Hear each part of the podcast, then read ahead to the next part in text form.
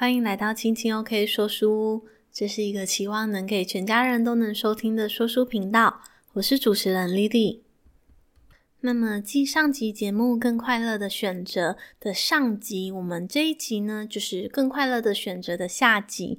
我们要来把这一本书呢，好好的分享。那上一集的节目呢，大部分都侧重在就是描述有关精神层面的幸福。那节目的尾声呢，也有做了一个冥想的练习引导。那希望呢，就是上一集的节目结束是给大家一个很幸福，就是很平静的感受。对，那这一集呢，就是我会接续分享完剩下的四个主题，就是有关于我们关系上，还有我们身体上。还有我们知识层面，还有我们心情层面那样的快乐跟幸福。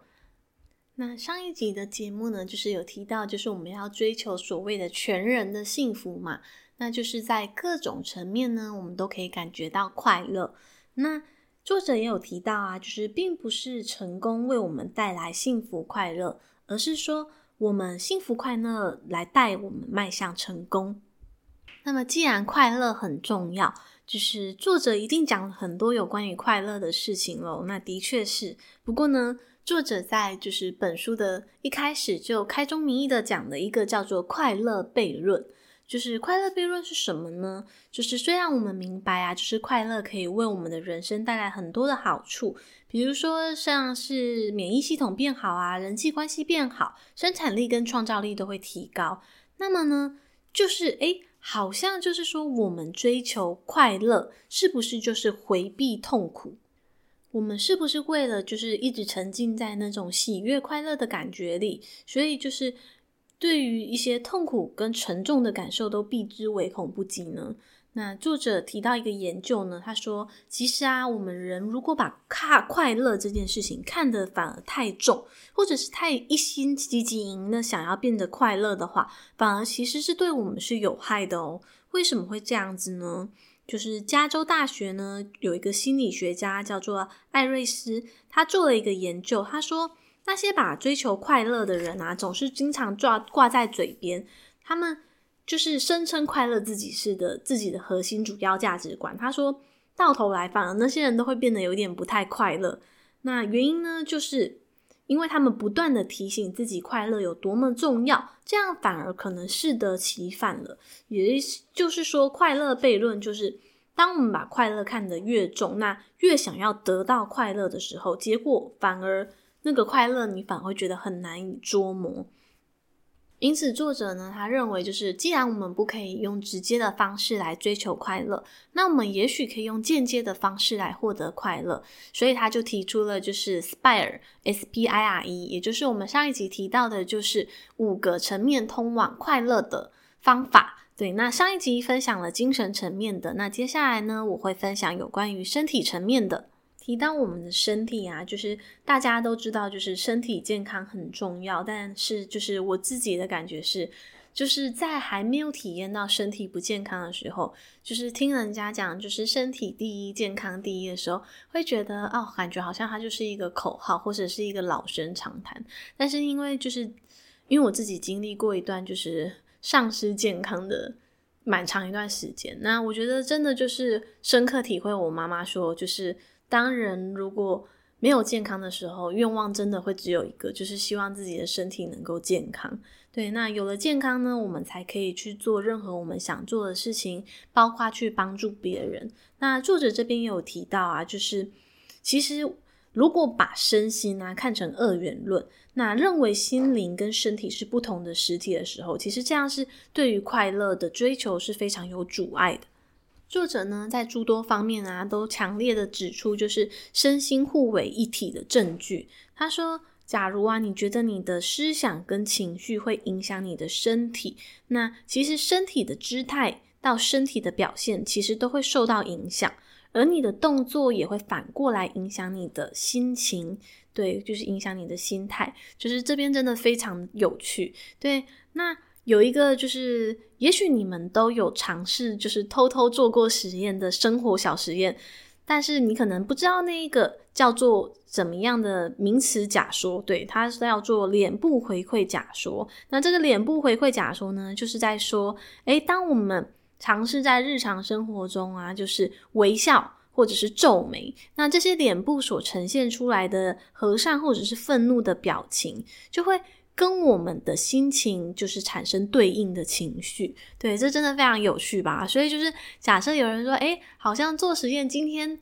即便没发生什么事情，那嘴角都尝试让自己保持一个笑容的弧度，那发现诶，好像整天都没有发生什么事，可是不知道为什么就觉得今天心情特别好诶。对，那这就是因为脸部回馈假说的原因，就是我们的人的身体啊跟心情啊，其实是会互相联动、互相影响的。那同时我也想要在。分享书中，就是我看到一个，就是有在健身的人，就是一定要知道的一个讯息，就是假设啊，如果你在健身房健身，你一定要很认真的，就是想着你正在锻炼的那个部位。对，所以如果你在家里在健身，一样也是对。假设你今天要决定练手臂，你一定就是要很专心的感受你手臂肌肉现在正在发力的状况。对，那其实呢，就是。透过这个想的感觉呢，你的身体跟心灵就是它会互为影响。为了增强这个论述呢，书中还有分享一个就是在克利夫门诊中的一个实验，就是这个实验呢，他把受测者分成四组，让他们每天呢都锻炼十五分钟，那每周锻炼五天，持持续进行十二遍。那第一组呢，那群人收到的指令呢是进行心理收缩。什么是心理收缩呢？就是在他们不运动手指的情况下，想象自己正在锻炼那些手指。对，那第二组呢，是他们要用想象力来锻炼他们的二头肌，那想象自己正在弯曲他们的肘部。对，就是感觉好像要做出一个举举举重锻炼二头肌的动作。那第三组呢，他们是实际锻炼他们的手指，那用物理性的方法。然后来锻炼那些手指。那第四组就是对照组，就是什么都没有做。对，那为什么要做这个实验呢？就是他让这些比较看看。那第四组什么都没做，当然没有变得更强壮，这一点都不奇怪。那第三组实际锻炼手指头的那一组呢？他们的手指力量增加了五十三 percent。那这个也是可以预期的嘛，就是你锻炼某个部位，它当然会变得强壮，但是。最令人惊讶的呢，是用脑力训练的那个第一组，他的手指力量竟然增加了百分之三十五。对，就是他光是用想的哦，想象他正在锻炼他的手指头。那最后实验结果，他的手指头力量居然增加了百分之三十五。但是他们事实上训练过程，他们一根手指头都没有动。对，那这个实验呢，其实就是。告诉我们，就是 健身的时候呢，要很专心健身，就是不要边健身边划手机，或者是边健身然后边跟别人聊天。就是我们应该要认真想着我们要锻炼的部位，这样呢，既有身心合一的状态呢，才能够更帮助我们运动健身更事半功倍。那以运动的角度来切入，了解压力之于人的。呃，一些观点呢，就是其实我们在锻炼我们身体部位的时候，也是让那个部位反复的承受压力。所以，其实啊，作者有指出啊，就是我们现在常常很多人都会觉得说，诶，压力是不是不好的？但是其实呢，作者提到啊，就像我们在锻炼自己的身体一样啊，就是适当的压力啊，就是反而能够触发我们的身体反脆弱系统。但是真正的问题呢，从来都不是于压力本身，而是。问题，我们有没有让我们的身体有修复的机会？作者说呢，我们忽略了一个事实，就是有时间让自己可以休息养生是很重要的。这不是只关乎我们的幸福快乐而已，承受压力以及无法休息养生，两者结合起来，对于身体跟心灵都会造成极大的危害。接着呢，作者就开始分享，就是诶，关于修复，它分成三个层面。第一个呢是维修复。微小的微，那第二个呢叫做中等修复，那第三个层面呢就是彻底的修复。那接下来我来分享一下，就是里面的内容。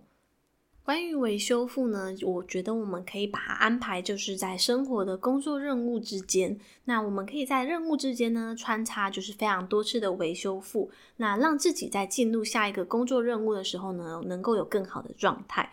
那就是在工作期间，我们可以空出一小段时间，让自己去稍微休息一个十五分钟啊，又或者是说时间允许的话，可以休息到两个小时。那这段时间呢，我们也许可以去呃走去茶水间啊，喝个水啊，或者是我们可以利用这段时间静下心来冥想。那上一集有分享，就是冥想也许不用很久，也许三五分钟就足够让你感觉到平静了。那我们也可以在我们重要的会议之前安排自己有一段时间，可以稍微让自己去健身啊，又或者是稍微听自己喜欢的音乐。那借由这种微修复呢，可以让我们就是在进入下一个工作状态的时候，不仅表现得更好，也可以让我们的心情是更加愉快的上阵。那么，我觉得如果你真的很忙很忙，对，也许可以在工作一个小时，至少让自己有四到五次的深吸深吐的呼吸。对，那作者也有提到啊，关于呼吸呢，其实就是最方便的微修复了。对，那。让自己有稍微一点时间喘息，对，我觉得，当你整天回顾下来的时候，你会觉得很感恩自己有这么做，而不是自己就是把自己像是在榨汁一样完全榨干。那么接下来谈到中等修复呢，就是我觉得最主要的就是你的睡眠时间足不足够，你一天是否有睡到呃大概七个小时？但是这个时间其实因人而异啦，因为每个人就是睡饱感觉到能能量充满的状态不一样，所以你可以依据你自己的状态做调整。那作者也有提到啊，就是有时候我们可能会很不愿意放自己。一天假，对，他说，其实啊，有时候休假一天不但会让人感觉到更快乐，而且整体而言呢，生产力跟创造力都会更好。最后一个呢，就是所谓彻底的修复啦。那彻底的修复呢，代表我们需要给我们的身体一段比较长的时间，那让我们远离日常的忙碌啊，又或者是一些比较疲惫的身心状态。那这段时间，我们可以去。放下一些我们平常很烦恼的事情，那也许可以去做一些你喜欢的事情，比如说尽情的阅读啊，又或者是去大自然中露营。对，那作者说呢，如果我们没有办法让自己的身心适度的休息养生，那我们的幸福感就会下降，那就是附带的算是副作用，就是你在做的那个工作任务呢，你的绩效通常也会变差。不过我觉得就是这点啊，其实也还蛮看就是那个企业文化的。对，那我觉得就是相对于就是知识输出比较密集的工作需求呢，其实我觉得有时候是要给那个生产者比较高的灵活性，就是你要让他能够安排自己的生活的，应该是说上班的时间。那我觉得，当他在好好休息之后，他肯定就是心智状态比较好的时候，他能够投入他的知识，在运用在工作上的能力表现也会更好。如果你还是觉得很忙、很忙、很忙，没有办法播出一小段时间让自己好好休息的话呢，就是为了你的快乐，你可以这么想。作者说呢，我们必须要先假装自己拥有这种心态。什么样的心态呢？就是我们。能够让自己快乐的心态。他说：“你要假装自己很会，直到弄假成真为止。”对，所以只要我们对于不管我们的呃生活中啊一些微小的事情，可以做出微小的变化，比如说能够持续稳定的去运动，又或者是让自己每天去冥想，那又或者是说，诶，工作十五分钟之后呢，让自己稍微去走动一下，那借由这些。我们好像真的很会为自己找到快乐的这些小小的技巧，那照顾我们的身心状态，那你会发现啊，其实我们好像真的还蛮会照顾我们自己的身体快乐的哦。那么好好照顾自己的身体跟心灵的。健康快乐状态啊，我觉得是一件一点也不自私的事情，因为这是任何就是再爱你的人都没有办法替你来好好照顾你的身心状态。所以，假如我们有所真爱的人啊，我们能够替他们做的也是好好照顾自己。对，那希望呢，就是大家都可以好好的，就是为自己的健康把关，为自己的健康做一份心力。那我觉得，当我们在这么做的时候呢，我们其实对于我们自己的认同感也会更高。那作者也有提到呢，就是其实我们一般人啊，也是透过观察自己的行为，那得出关于自己的结论。也就是说，假设当我们做了好的事情，那显得勇气可嘉的时候呢，我们对于自己的态度很有可能就会朝着与行为一致的方向而转变。我们往往会因此觉得自己变得好像更加善良、更加勇敢，并且更正向的看待自己。对，所以我觉得在找寻快乐这个过程中呢，也是学习如何用正向的态度善待自己、看待自己。那接下来分享的呢，是有关于就是知识、智慧跟知识层面上面的快乐。那这个篇章呢，我觉得最受启发的呢，是作者有一个提到有关深度学习的篇章。那现在因为就是资讯爆炸的时代，就很多人有些会有一些资讯焦焦虑的状况，他们很害怕就是自己会错过一些资讯，所以好像二十四小时都要一直守着那些资讯。那其实这样压力真的还蛮大的。那作者指出呢，其实我们不妨可以把我们的心慢下来。他说，比起快读这件事情呢，他觉得最重要的呢，反而是慢读的能力。对，慢读细想，慢慢的读，细细的思考，细细的去想一些关于自己人生啊，又或者是关于这句话要带给我们怎么样的启发。那我觉得关于这点呢，就是其实我自己也有一些嗯，算是启发跟思考。就是其实我从学生时代开始的时候，我就是一直属于就是，如果我要把那个东西真的读懂，记到我的长期记忆里面的话，其实我需要借由比较长的时间，就是做笔记，然后把它转换成自己的思考方式，我才有办法真的好像记住那个东西。那提到深度学习啊，作者说的慢读。但我觉得有时候啊，好像也可以反映在生活的慢听，慢慢的聆听。对，那不管是听别人说话，还是就是我们在用听的接收一些资讯，像现在就是我们很多人会听 Podcast，听一些广播节目。那有一段时间呢，就是呃，因为我觉得好像想要快速的吸收完那个知识或那个资讯，所以我都会把语速调成一点五或者是一点二五倍速。对，那我就会觉得哦，好像很快就听完了。对，那我后来就觉得我好像比较不适合。对，因为我会觉得如果太快，它就变成一个背景音。对我而言啊，对，那我后来觉得，诶，好像用正常的语速，就是好像跟人跟人之间在沟通的那种语速啊。一来就是我自己可能会比较容易吸收那样的资讯，二来就是。因为我有从事就是在做 podcast 的节目，我的语速才不会莫名的一直变快，而影响了就是各位听众朋友就是用听的接收资讯的一些方式。提到深度学习啊，就是其实对于我自己的嗯节目期许呢，就是也是当然就是希望大家都花了这个时间，就是来听这个节目，希望就是从这之中能够带走一点什么，就是不管是。学到一些什么新的知识啊，就是体验阅读的美好，又或者是带回一些快乐温暖的感受。那我有在思考，就是说我要如何帮助我的观众，就是做深度学习。那当然就是很多学习回到本质，我觉得还是得靠自己。但是既然已经花了时间，我就在想，一来就是刚刚有提到，就是语速不能太快，否则就是我觉得会阻碍别人吸收的，就是 那个。大量的资讯可能会让吸收变得更困难，就是资讯的值一定是重于量。那再来呢，就是当然回到大前提，就是我自己本身一定要先有深度学习，那这么样我分享出来的内容才会是有价值。那再来就是，我觉得引起思考这件事情是非常重要的，就好像，嗯、因为我本身在过去有一些教学的经验，就是我觉得孩子啊，就是。嗯，就是要让他们教出一个是我自己的希望，就是会思考的小孩，而不是一个接受答案的小孩。那所以我觉得这本书也有很多，它每一个篇章之后都有一些就是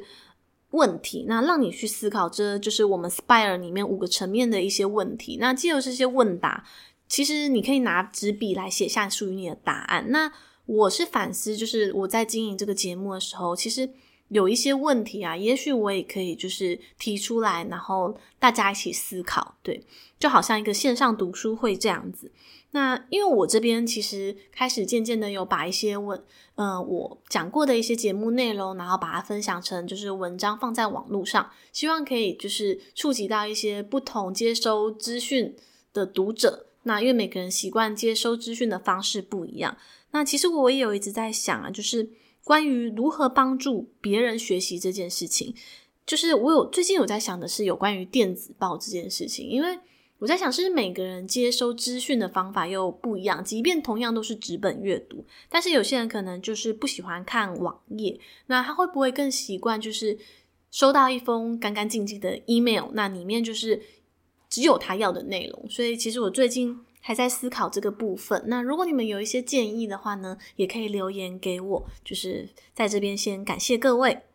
那么话题呢，就是继续我们的关于作者提到的慢读细想，也就是深度阅读的部分呢。作者说呢，他以前呢、啊，就是在看一本小说的时候，在看《罪与罚》。那当时呢，就是这是他们高中就是被要求一定要看的书。那他当时呢，他并没有因此就是觉得这本书很好看，或者是感觉阅读的快乐。那其实呢，他还。偷偷可能搭配了那种导读本在读，对，那他说呢，其实他只是想要就是考试可以考高分，但是在他就是长大之后呢，已经不需要就是赶阅读进度的时候呢，他有非常充分的时间来慢慢的看，慢慢的学，那品味之中的句子啊，欣赏里面的情境。那他才在《罪与罚》这本书呢，就是体会到诶它的美好之处。那里面同时呢，就是在《罪与罚》也有一段话，他说：“人生苦短，何必太匆匆。”那我觉得其实就是因为其实现在的人生活节奏其实都还蛮快的。那我觉得训练自己在生活中啊，找到一个停顿点，就好像是一篇文章里面啊必要的逗号。对，我们不可以就是整篇文章完全没有任何标点符号，整篇这样子写下来，这样会感觉非常的累嘛。但是适当的逗号呢，反而能够增加文章的美感。那我们的人生也是，给自己一些逗号吧。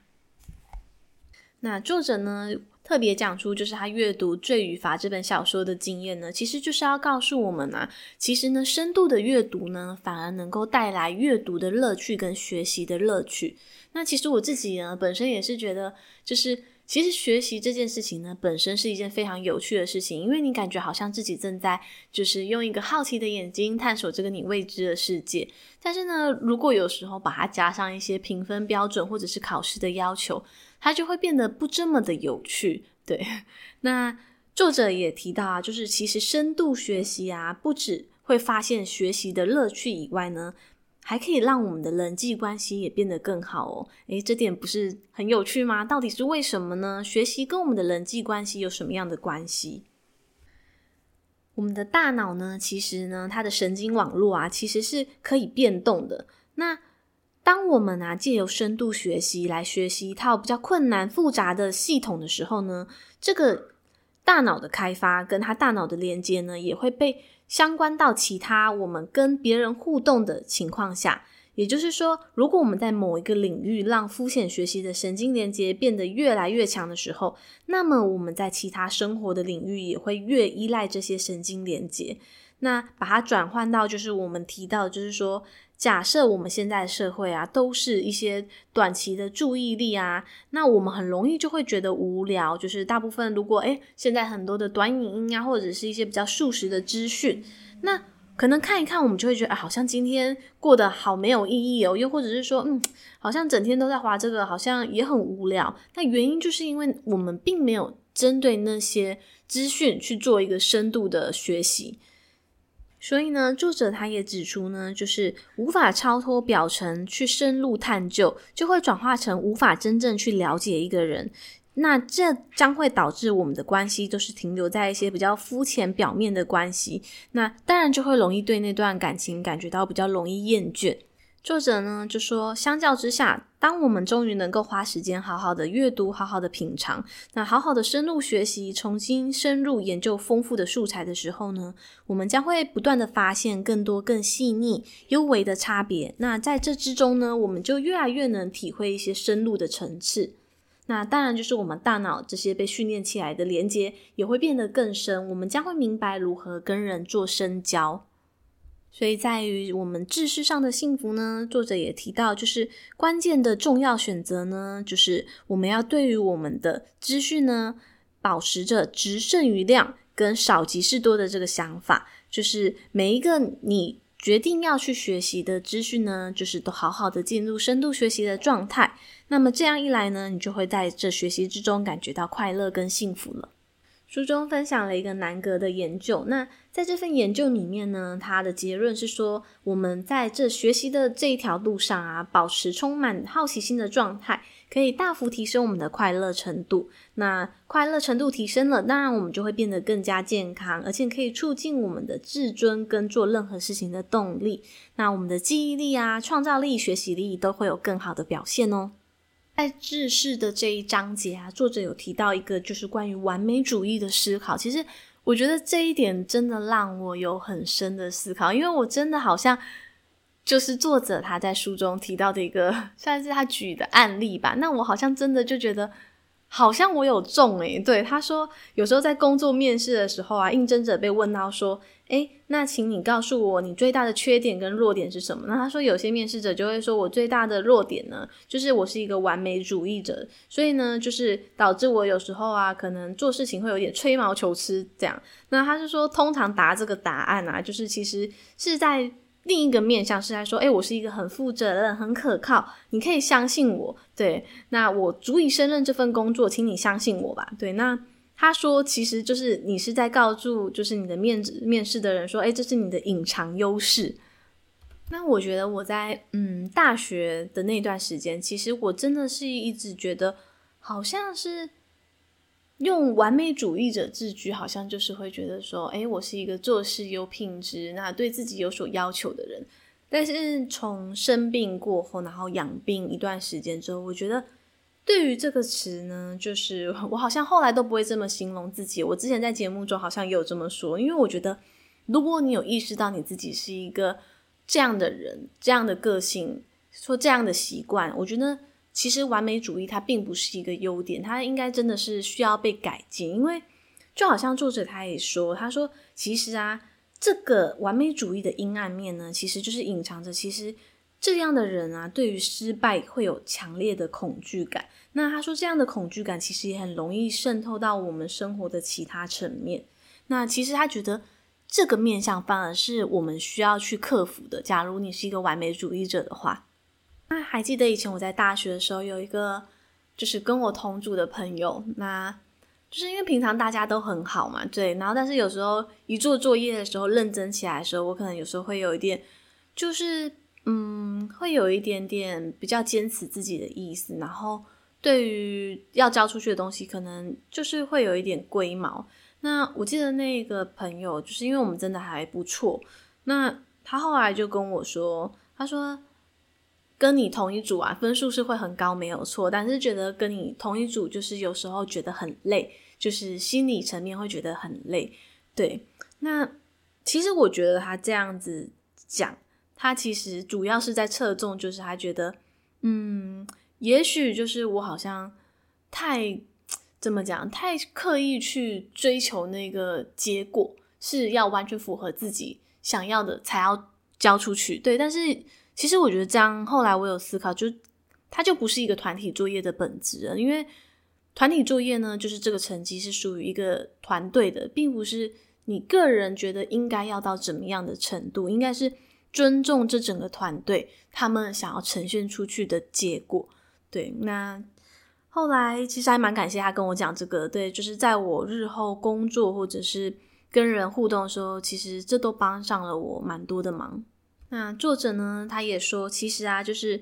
对自己就是比较能够同情跟对自己富有同理心的人呢，他其实也比较容易去善待跟宽容别人。那当我们能够对自己更加宽容的时候，我们的胸襟会变得更开阔。那我们会愿意接受失败，那了解就是说，诶，这些失败呢，并不是说我们一定觉得它就是需要去被批判。那不完美也是可以被接受的。那我想啊，这是至于我们在学习的这一路上，一定会有碰到失败或不顺心的时候。我觉得这就是一个很大的嗯提醒吧，就是我们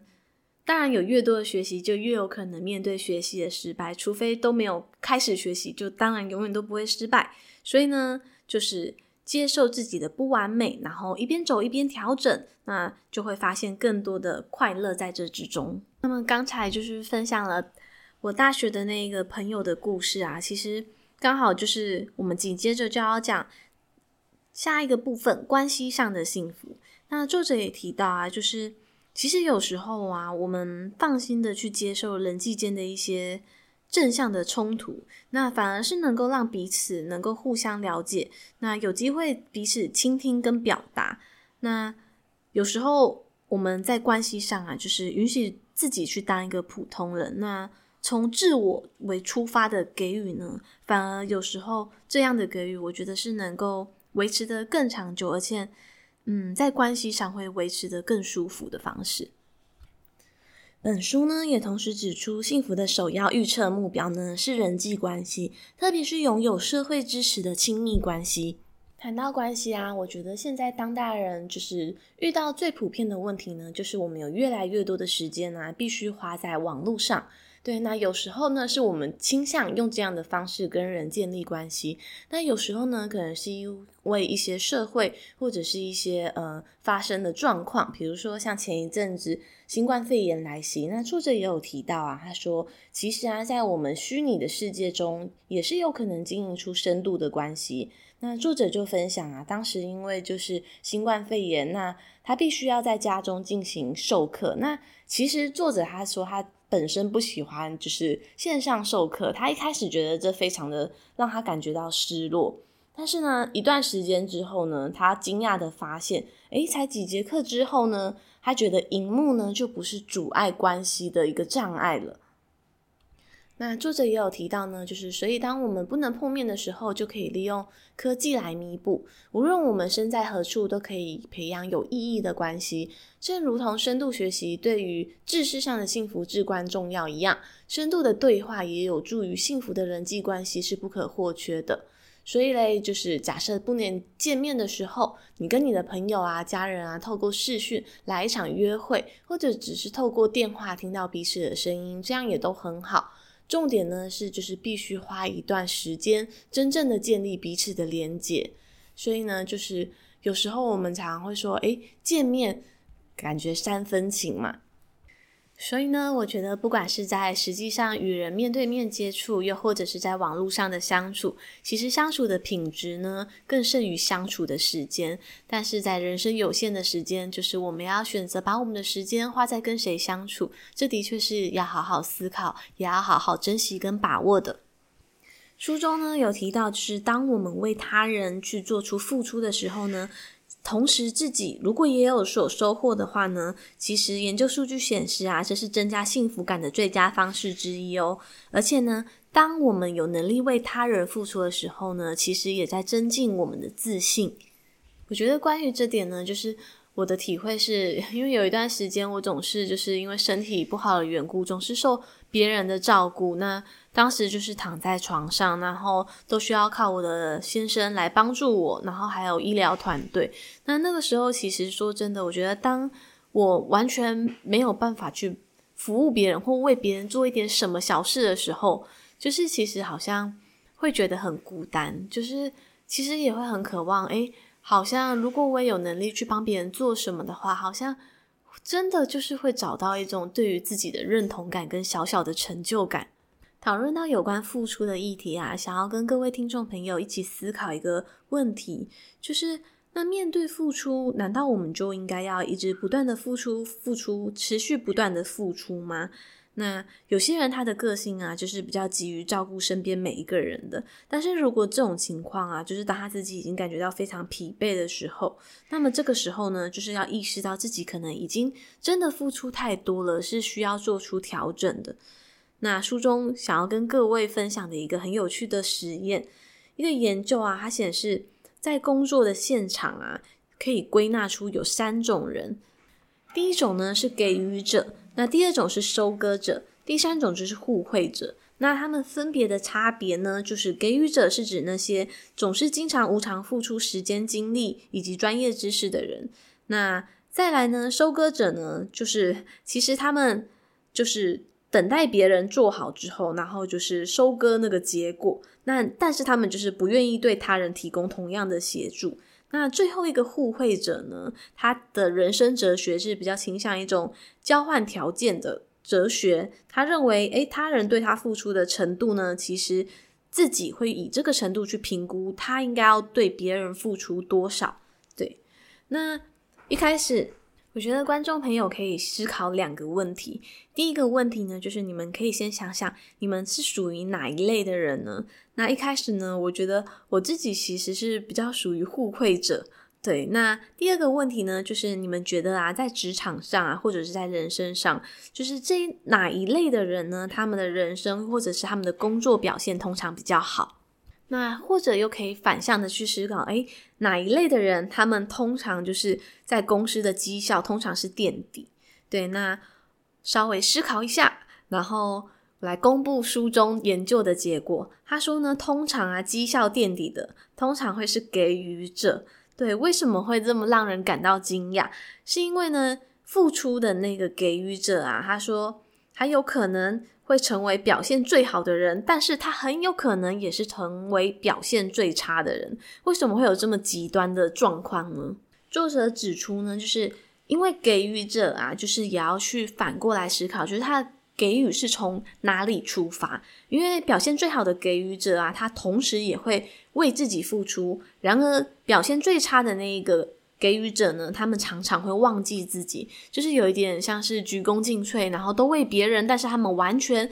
没有想到自己，把自己都放在最后。对，那这样的话呢，就是他们经常啊，就是一种到达了一种油尽灯枯的状态，那把自己都消耗完了。我觉得这也算是读到这，让我觉得很有一个提醒的感觉。对，就是我觉得爱自己，就是还有照顾自己呢，其实并不自私。因为我觉得拥有那样的能量之后呢，我们更宽容的对待自己，才有办法以更善待的角度去看待别人。就好像就是书中有解释到所谓“恻隐之心”这个词，那。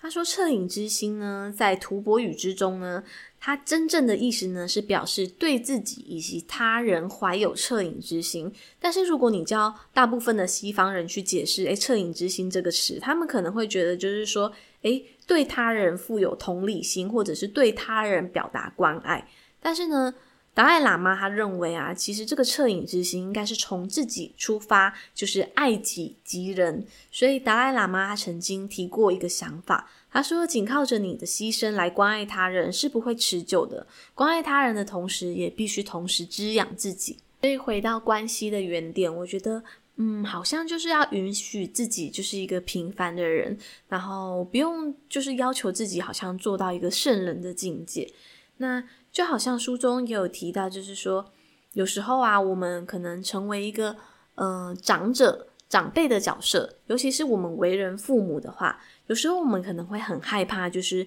让孩子看到我们脆弱或者是不勇敢的一面。我们会害怕让孩子知道，就是诶，我们现在可能心情不好，又或者是这段时间过得很辛苦。但是作者提到呢，他说，其实我们要。记住一件事情，就是让孩子看到我们在苦苦奋战是没有关系的。那即便这样有可能会让孩子感觉到一点的不舒服，甚至他们会感觉到有点痛苦。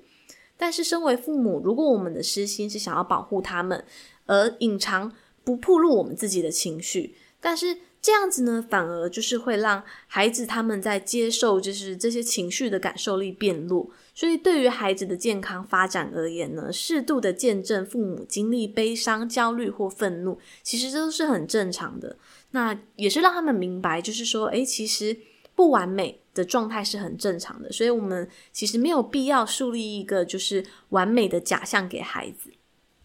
那面对其实不管是就是你的孩子，还是你身旁的任何人，我觉得其实就是允许自己当一个真实的我。对，那我觉得有时候当我们用真实的自己去接触别人的时候，也会得到一些就是更真诚的回应。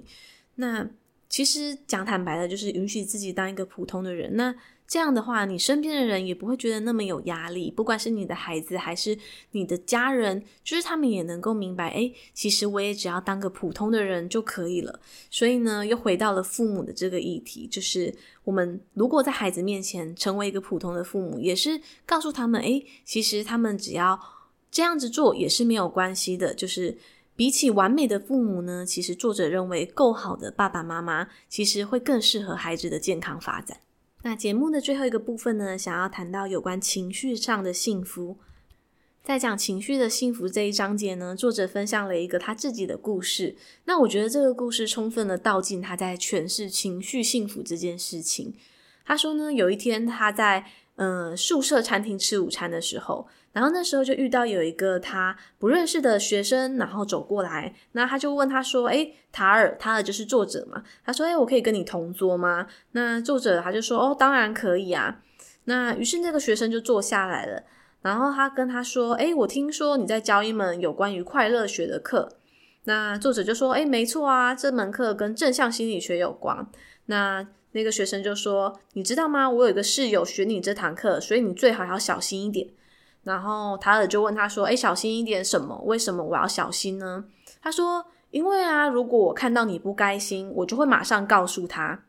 那关于这个议题呢，作者。他并没有正面在当下回答他，但是呢，他第二天在上课的时候呢，他就跟他课堂上的学生聊到这件事情。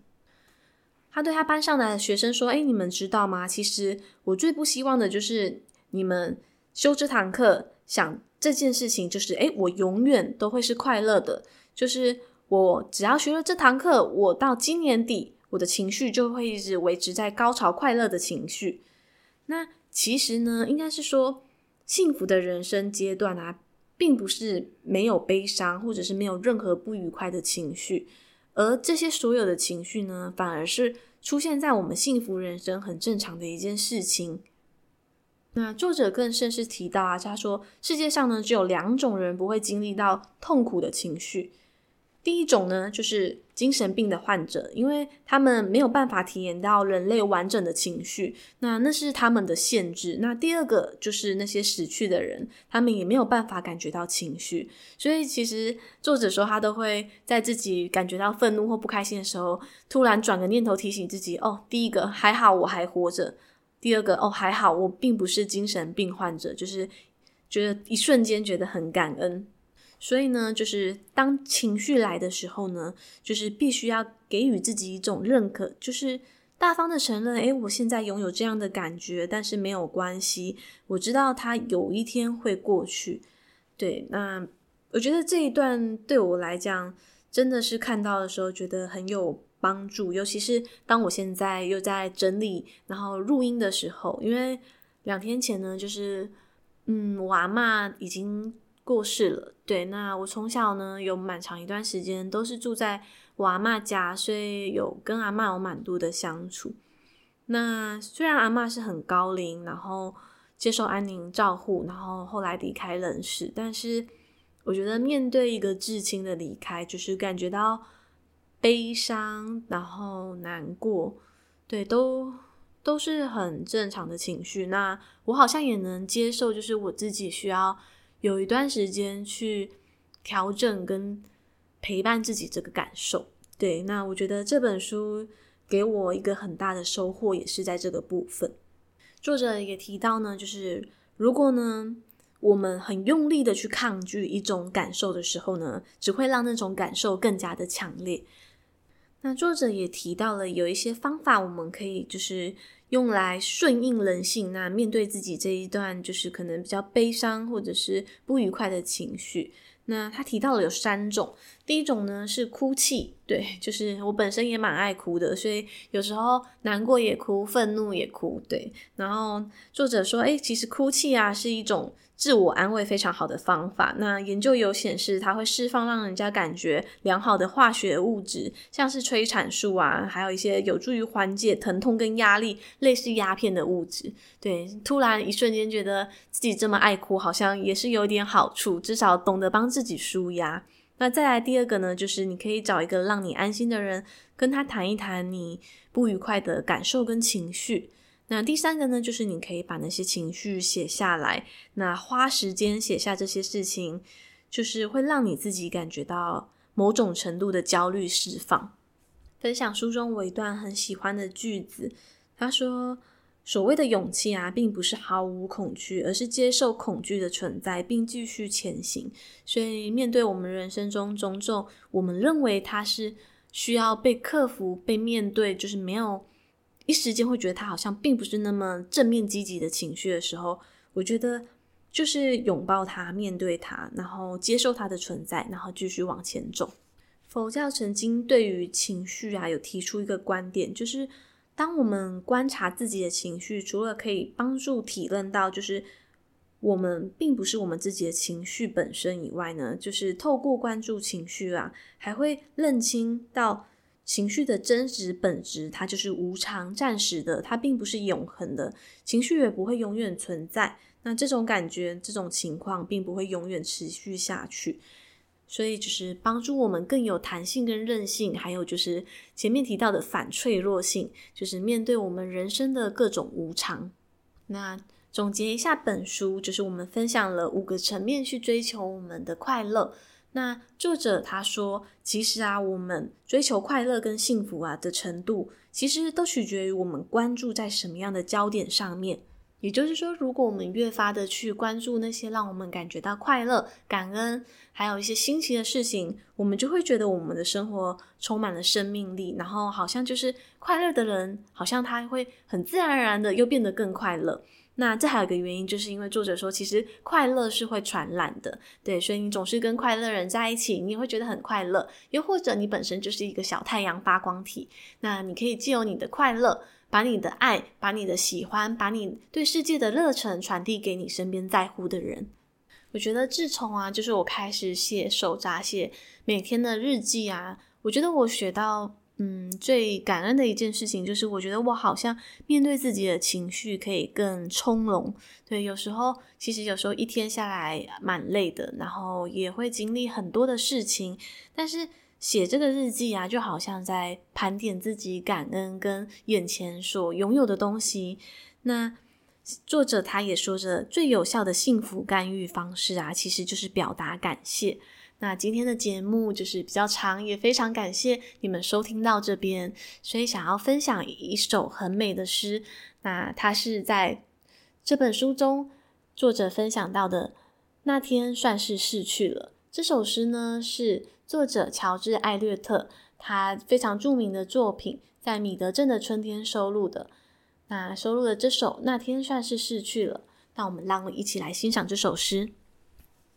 如果你在落日时分坐下，回想一天的作为，一边数算，你会发现，一个无私的举动，一句话都会在闻者心中留下安慰。最亲切的一个眼神，就像和煦的阳光洒落所到之处。这样，这一天就算没有虚度了。但是如果过了漫长的一天，你没有鼓舞任何心灵，不管是不是。如果回顾一整天，你没有做过任何让你值得回味的事，没有让阳光在别人的脸庞闪耀，甚至连最小的付出都没有，不用付出什么代价就可以帮助别人，那么这一天可说是白费了，比逝去的一天还要糟糕。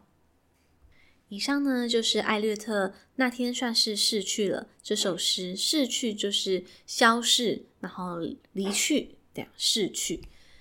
那希望透过这首诗的分享呢，我们可以不要吝啬我们的笑容，然后不要吝啬你对别人传递的温暖跟快乐。那相信这集节目也会带给你一些感恩或者是快乐的能量。感恩你收听我的节目。如果喜欢我的频道的话，请追踪并分享给你的亲朋好友。那希望大家都开开心心、快快乐乐。期待你可以跟我留言聊聊。我们下回阅读时光见喽，拜拜。